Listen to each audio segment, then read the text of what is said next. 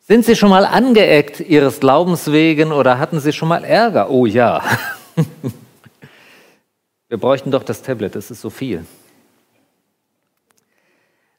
Hier schreibt jemand keinen, keinen Ärger, keinen Krach. In Gesprächen schon oft auf andere Meinungen getroffen und ein gewisses Unverständnis, aber keine Ablehnung. Meine Schwestern haben mir verboten, ihnen gegenüber über Gott zu sprechen.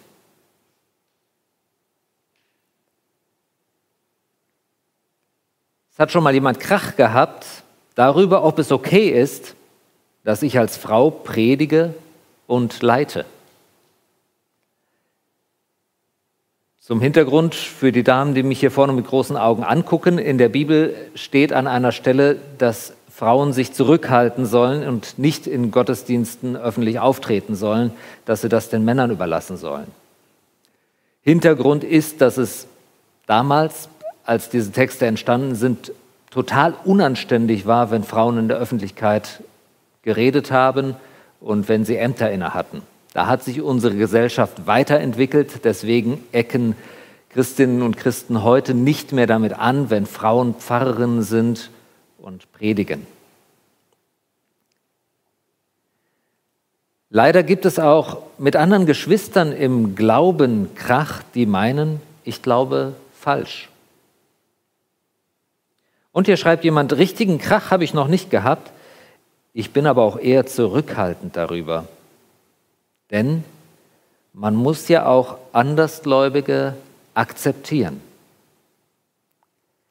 Ich lese diese Rückmeldungen mit gemischten Gefühlen, denn einerseits bin ich ja froh, dass es nicht ständig Krach gibt und Ärger gibt, und auf der anderen Seite denke ich, vielleicht ist das sogar das Normale, dass es Auseinandersetzungen gibt, wenn jemand den Glauben ernst nimmt. Warum? Weil sein Fokus, der Mittelpunkt seines Lebens, das, worauf er sich konzentriert, das, worauf er schaut, Jesus Christus ist und nicht das, was vielleicht in der Welt normalerweise erwartet wird, worum man sich kümmern soll. Zum Beispiel um sein berufliches Fortkommen, zum Beispiel um die Familie, um Besitz, sowas alles. Das wird ja von uns erwartet, dass wir darauf achten, dass wir das in den Fokus stellen. Christenmenschen sagen aber, nein, mein Fokus ist das, was Jesus Christus zu mir sagt. Vielen Dank. Ich habe gesagt, dass ich mich ein bisschen wunder oder dass, ich, dass mich das äh, nachdenklich macht, wenn unser Glaube so gleichgültig aufgenommen wird, weil Jesus selbst gesagt hat, es wird einen riesen Krach geben. Es wird einen riesen Krach geben um mich. Er sagt seinen Jüngern, denkt ja nicht, dass ich gekommen bin, um Frieden auf die Erde zu bringen. Ich bin nicht gekommen, um Frieden zu bringen, sondern das Schwert. Ich bringe Streit zwischen einem Sohn und seinem Vater, einer Tochter und ihrer Mutter, einer Schwiegertochter und ihrer Schwiegermutter. Die engsten Verwandten eines Menschen werden dann zu seinen Feinden. Wer Vater oder Mutter mehr liebt als mich, ist es nicht wert, zu mir zu gehören. Und wer Sohn oder Tochter mehr liebt als mich, ist es nicht wert, zu mir zu gehören. Wer nicht sein Kreuz auf sich nimmt und mir folgt, ist es nicht wert, zu mir zu gehören. Wer sein Leben erhalten will, wird es verlieren. Aber wer sein Leben verliert, weil er es für mich einsetzt, wird es erhalten. In der Basisbibel nach dieser Übersetzung habe ich vorgelesen, ist der Abschnitt überschrieben mit Nachfolgen im Leiden. In der Übersetzung nach Martin Luther heißt es Entzweiungen um Christi willen. Und Martin Luther geht in der Übersetzung auch noch weiter. Hier heißt es ja, wer Vater oder Mutter, Sohn oder Tochter mehr liebt als mich, bei Luther heißt es, wer Vater oder Mutter, Sohn oder Tochter nicht hasst. So weit geht Jesus. Warum? Warum ist Jesus an dieser Stelle so radikal und verlangt solche Entschlossenheit, solche klare Entscheidung?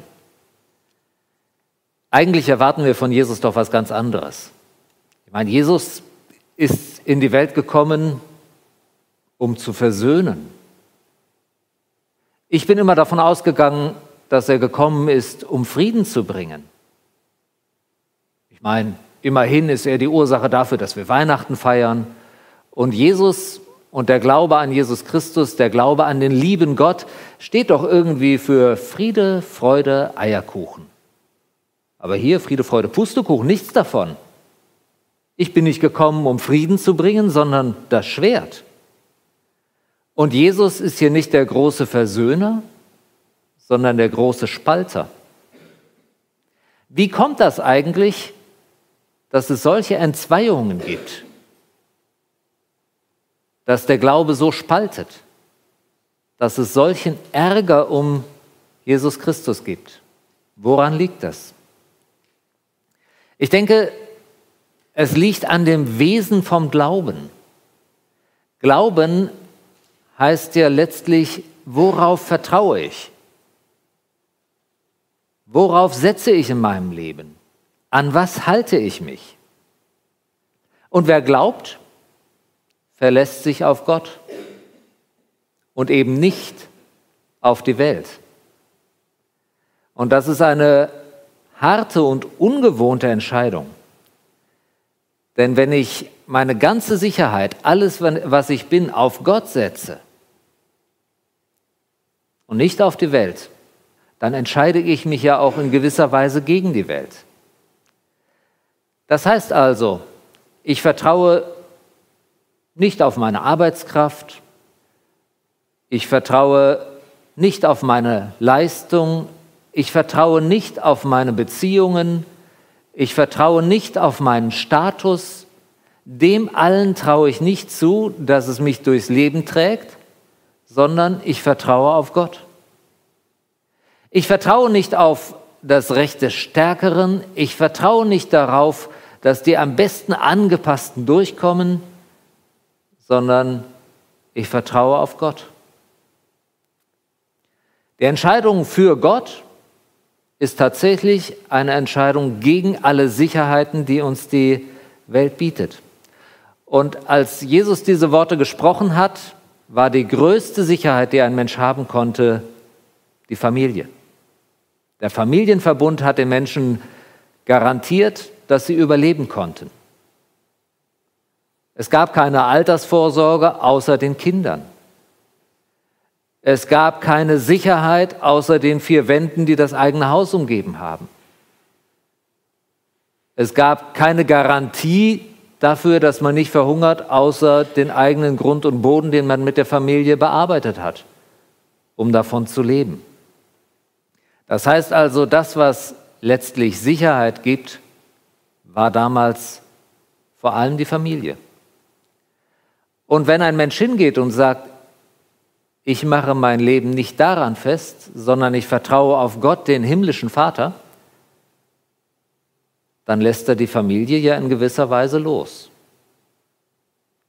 Darum, dieses harte Wort von Jesus, wer seinen Vater, seine Mutter mehr liebt als mich, wer da mehr drauf vertraut, wer da mehr dran hängt als an mir, der ist meiner nicht wert. Dann funktioniert das mit dem Glauben nicht. Denn im Glauben geht es ja wirklich darum, auf was verlasse ich mich, woran halte ich mich fest. Jesus, der große Spalter, wir merken, es geht nicht darum, dass Jesus die Gesellschaft spalten möchte oder dass ähm, das, was wir im Moment erleben, dass sich viele Gesellschaften auseinanderentwickeln und dass es große Lager gibt und eher ein Gegeneinander als ein Füreinander, das ist nicht Jesu Ziel sondern Jesus will uns ja vereinen, aber er will uns beim himmlischen Vater vereinen. Ich glaube, dass dieser Aufruf zur Entscheidung daran liegt, dass wir im Glauben an Jesus Christus erkennen, dass wir all das andere loslassen müssen. Genau genommen braucht es dazu noch nicht mal Glauben, sondern das sehen wir auch so. Das, was wir lieben, das, woraus wir unsere Sicherheit beziehen, das, worauf wir bauen, müssen wir es nicht irgendwann mal loslassen? Wer seinen Sohn, seine Tochter mehr liebt als mich, sagt Jesus, der ist meiner nicht wert. Ein ganz hartes Wort. Alle, die Eltern sind, wissen, dass sie ihre Kinder lieben und dass sie an ihren Kindern hängen. Aber gleichzeitig wissen sie auch, irgendwann müssen sie die Kinder loslassen. Denn es ist kein Erziehungsziel, dass die Kinder mit 40 Jahren immer noch bei Mama wohnen und sich die Wäsche waschen lassen. Das will keiner, sondern die Kinder sollen erwachsen werden, sollen selbstständig werden. Das ist das Ziel aller Eltern, dass ihre Kinder einmal selbstständige, mündige Menschen sind. Das heißt, das, was ich so sehr liebe, muss ich eines Tages loslassen. Und das gilt auch für alles andere, was ich liebe und was mir Sicherheit gibt und was ich halten möchte.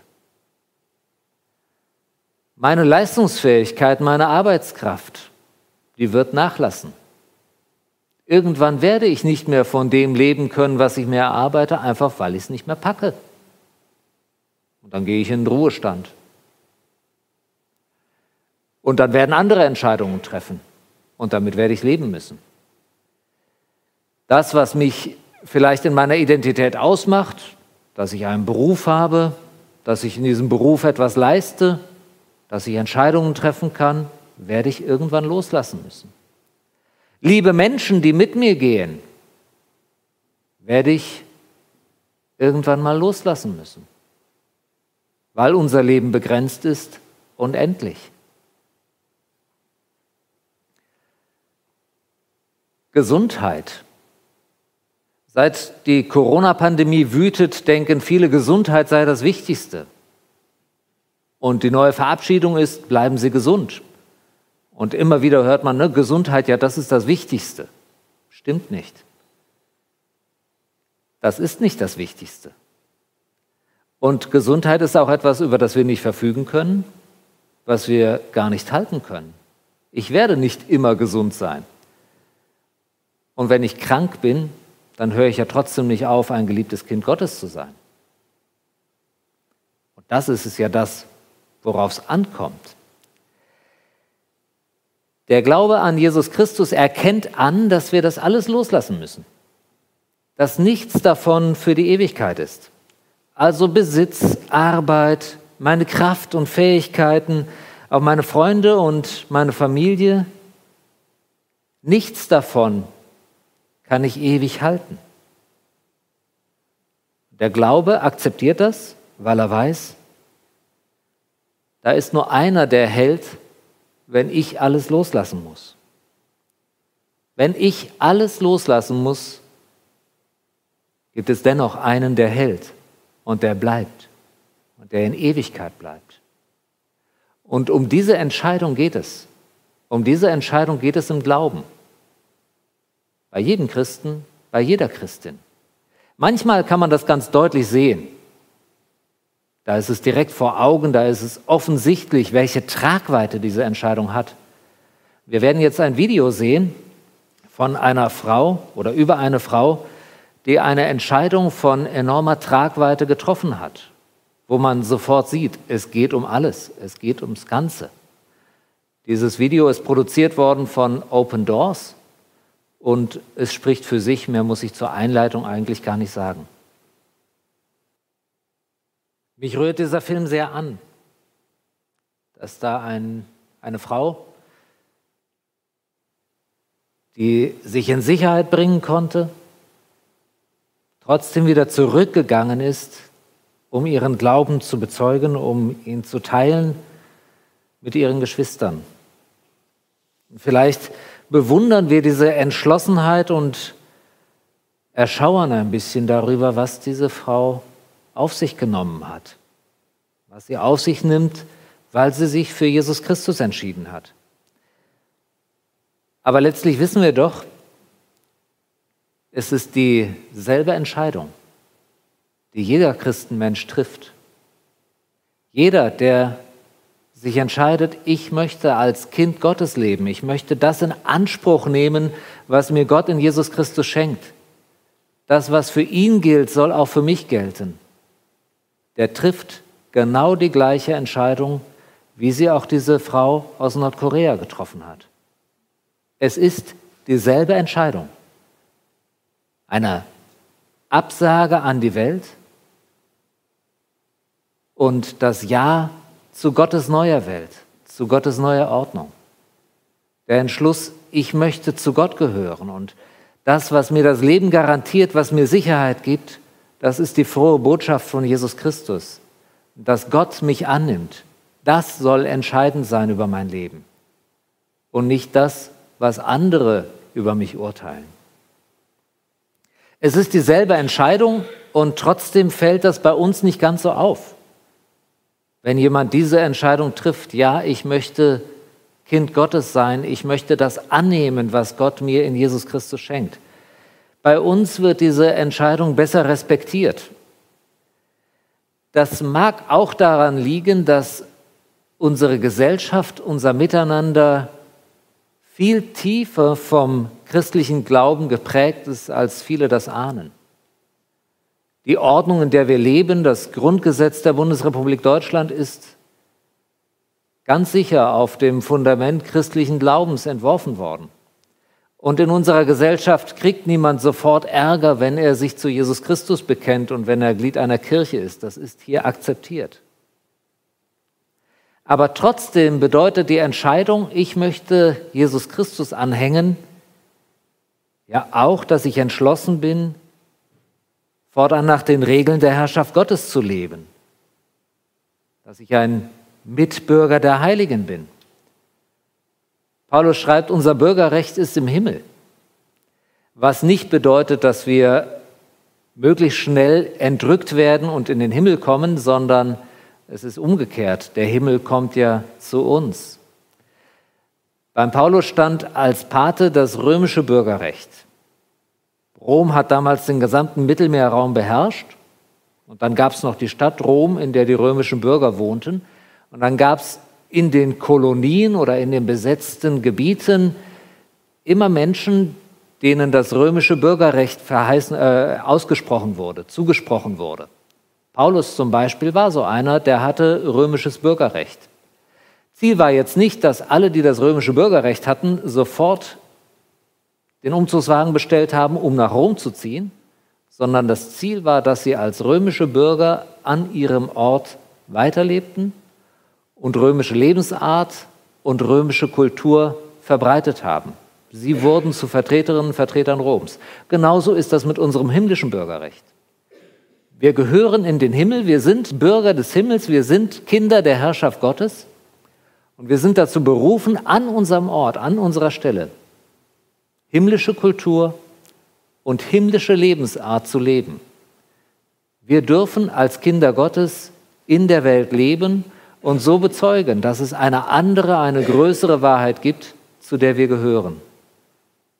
Ziel ist nicht, dass alle Christinnen und Christen möglichst schnell in den Himmel kommen, sondern der Himmel wird repräsentiert durch die Christinnen und Christen, die hier auf der Erde leben. Denn die Bibel erzählt nicht die Geschichte davon, wie Menschen in den Himmel kommen, sondern wie der Himmel zu uns Menschen kommt. Und das ist das große Ziel, dass Himmel und Erde sich vereinen. Das himmlische Jerusalem soll auf diese Erde kommen. Darum ist nichts egal, was wir hier erleben und ist nichts egal, was wir hier entscheiden, sondern die Welt, in der wir leben, spielt eine große Rolle in der Wirklichkeit Gottes.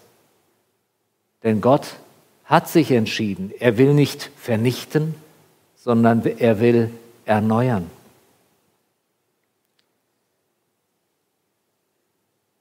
Menschen, die zu Jesus Christus gehören, haben sich entschieden, sie wollen nach den Regeln der Herrschaft Gottes leben und brechen mit allen Regeln, die wir hier so selbstverständlich aufgesogen haben. Ich glaube, dass die Herausforderung oder die Aufforderung, die ich heute höre, nicht ist, dass ich jetzt äh, möglichst viel Streit vom Zaun breche und dass ich mich möglichst deutlich unterscheide von allen Menschen und allen Menschen zeige, dass ich ein Christ bin und dass diese Welt verdorben ist und dass wir nichts miteinander zu tun hätten. Nein, das ist nicht unsere Aufgabe, sondern ich möchte eigentlich den Impuls aufnehmen und nachdenken, was trägt mich wirklich? Woran hänge ich mich? Was macht meine Sicherheit aus? Ist das wirklich Gott? Ist das wirklich der Glaube an Jesus Christus, der mir sagt, wer ich bin und was ich bin? Oder hänge ich mich an anderes? Diese Entscheidung, die möchte ich mir klar machen. Woran hänge ich? Was trägt mich wirklich? Und wenn ich das für mich erkannt habe, dann kann ich auch sehr viel entspannter damit umgehen, wenn hier in der Welt manches nicht mehr so funktioniert, wie ich mir das gewünscht hätte oder wie ich mir das erhofft hätte. Wir leben in Krisenzeiten, in unsicheren Zeiten, wo viele Gewissheiten auf einmal flöten gehen. Das, was wir für sicher gehalten haben und für unverrückbar und feststehend, gerät ins Wanken. Und ich kann viel besser damit umgehen, dass wir plötzlich eine Pandemie erleben, dass es plötzlich Krieg gibt, dass wir auf einmal eine Inflation von 10 Prozent haben, lauter Dinge, die lange Zeit undenkbar waren. Ich kann viel besser damit umgehen, wenn ich weiß, was mich wirklich hält und wer mich wirklich trägt. Denn ich weiß, dieses Leben mit Gott, das geht weiter auch wenn es 10% Inflation gibt, auch wenn es 20% Inflation gibt, das ist nicht in Frage gestellt. Das Leben mit Gott, das, was Gott uns in Jesus Christus schenkt, das bleibt, das, darauf ist Verlass und das wird uns halten, auch wenn wir alles andere loslassen müssen. Diese Entscheidung hat Gott getroffen und wir können einstimmen in diese Entscheidung können darauf bauen, dass Gott sich für uns entschieden hat und können danach auch unsere eigenen Entscheidungen treffen. Amen. Ich habe lange gesprochen. Sie können aber auch sprechen. Sie können Ihre Fragen zu dieser Predigt äh, stellen. Sie können vielleicht ergänzen, vielleicht widersprechen und ich werde mich Ihren Fragen gleich stellen. Ähm, ja, erste Frage, wie kann ich treu sein als Christ und besser an unseren Gott glauben und gleichzeitig tolerant sein anderen Religionen oder Atheisten gegenüber?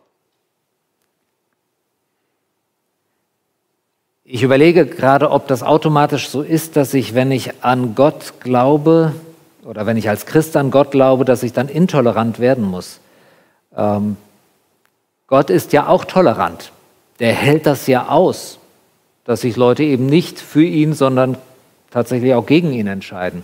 Und wenn Gott das aushält und tolerant ist, warum sollte ich das nicht auch aushalten? Natürlich bedauere ich das zutiefst, dass jemand dieses wunderbare Geschenk, das der Glaube ist, nicht annehmen kann oder nicht erkennen kann oder sich vielleicht auch bewusst dagegen entscheidet. Aber ist das so, dass ich das nicht tolerieren kann? Gott toleriert das, weil Gott möchte, dass wir uns aus freien Stücken für ihn entscheiden. Deswegen wird es im Glauben keinen Zwang geben. Und dann muss ich das wohl auch ertragen, wenn sich jemand gegen diesen Glauben entscheidet. Was mich nicht davon entbindet, dass ich immer fröhlich weiter bekennen werde und sagen werde, ja, ich hab's gut, denn ich gehöre zu Jesus Christus und ich weiß, dass er mich trägt und dass er mich hält und dass das, was mich im Kern ausmacht, das ist, was Gott in Jesus Christus an mir getan hat. Ja, ich glaube, die nächste Frage hast du damit eigentlich auch schon beantwortet, aber vielleicht willst du ja trotzdem noch ein, zwei Sätze dazu spendieren. Ja, ich möchte fester glauben und mich besser darüber äußern können, aber möchte kein, jetzt kommt in Anführungszeichen, militanter Missionar sein. Ich glaube, wenn jemand sagt, was ihn von Herzen erfüllt und was ihn ausmacht, dann ist er noch kein militanter Missionar. Ich habe nicht den Eindruck gehabt, dass diese Frau aus Nordkorea, von der erzählt wurde, dass die militante Missionarin ist. Ähm,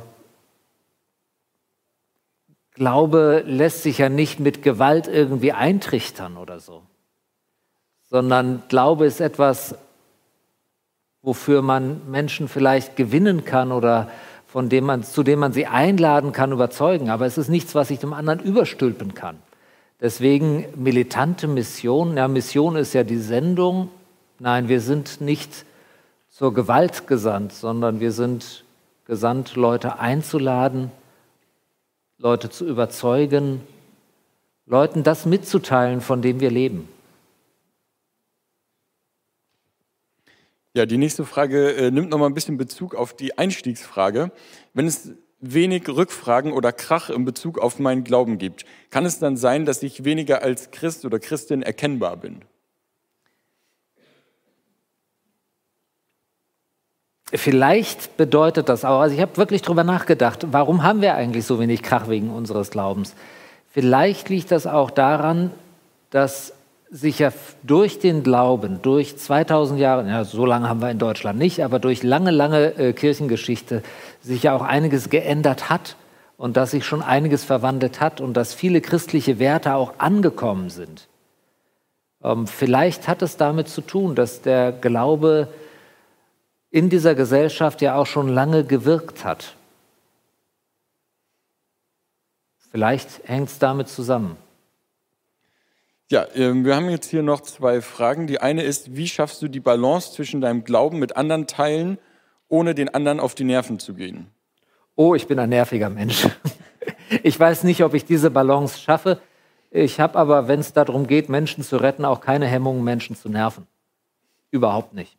Und wahrscheinlich bin ich ein ziemlich nerviger Mensch. Oder ihr dürft mir jetzt widersprechen. Also. Ich sage da jetzt nichts dazu. Hm. Nein, nein. Ähm, letzte Frage. Heißt das, ich muss meine Mutter, meinen Vater, meinen Freund etc. hinter Gott anstellen, auf Rang 2 stellen? Wie kriege ich das hin, wenn es mir schwerfällt? Also Vater, Mutter, Freund, Kinder sind ja alles Geschenke von Gott. Und die schenkt Gott uns ja auch, damit wir liebevoll mit ihnen verbunden sind. Jedes Gebot von Gott hat etwas Gutes für uns. Und das Gute in diesem Gebot ist, wenn die auf Platz zwei stehen, dann gibt es immer noch den auf Platz eins, der mich hält, wenn ich mich von Platz zwei verabschieden muss. Darum geht es. Es geht nicht darum, dass ich meine Frau nicht lieben darf oder meine Kinder nicht lieben darf oder meine Gemeinde nicht lieben darf oder so. Doch, das ist sogar mein Auftrag. Aber der Zuspruch ist, auch wenn meine Kinder erwachsen werden und ihre eigenen Wege gehen, auch wenn ähm, ich irgendwann mal loslassen muss und einer von uns beiden irgendwann mal sterben wird, auch wenn ich irgendwann mal die Melanchthon-Gemeinde verlassen muss. Trotzdem gibt es ja einen, der weitergeht, der mit mir geht und der mich hält. Also Gott mehr lieben ist eigentlich die ähm, Aufforderung, das erste Lied, was wir gesungen haben, ernst zu nehmen, weil mich das trägt. Das war schon an Fragen. Das war's an Fragen von Slido. Also vielen Dank für alle, die da kräftig äh, gefragt haben.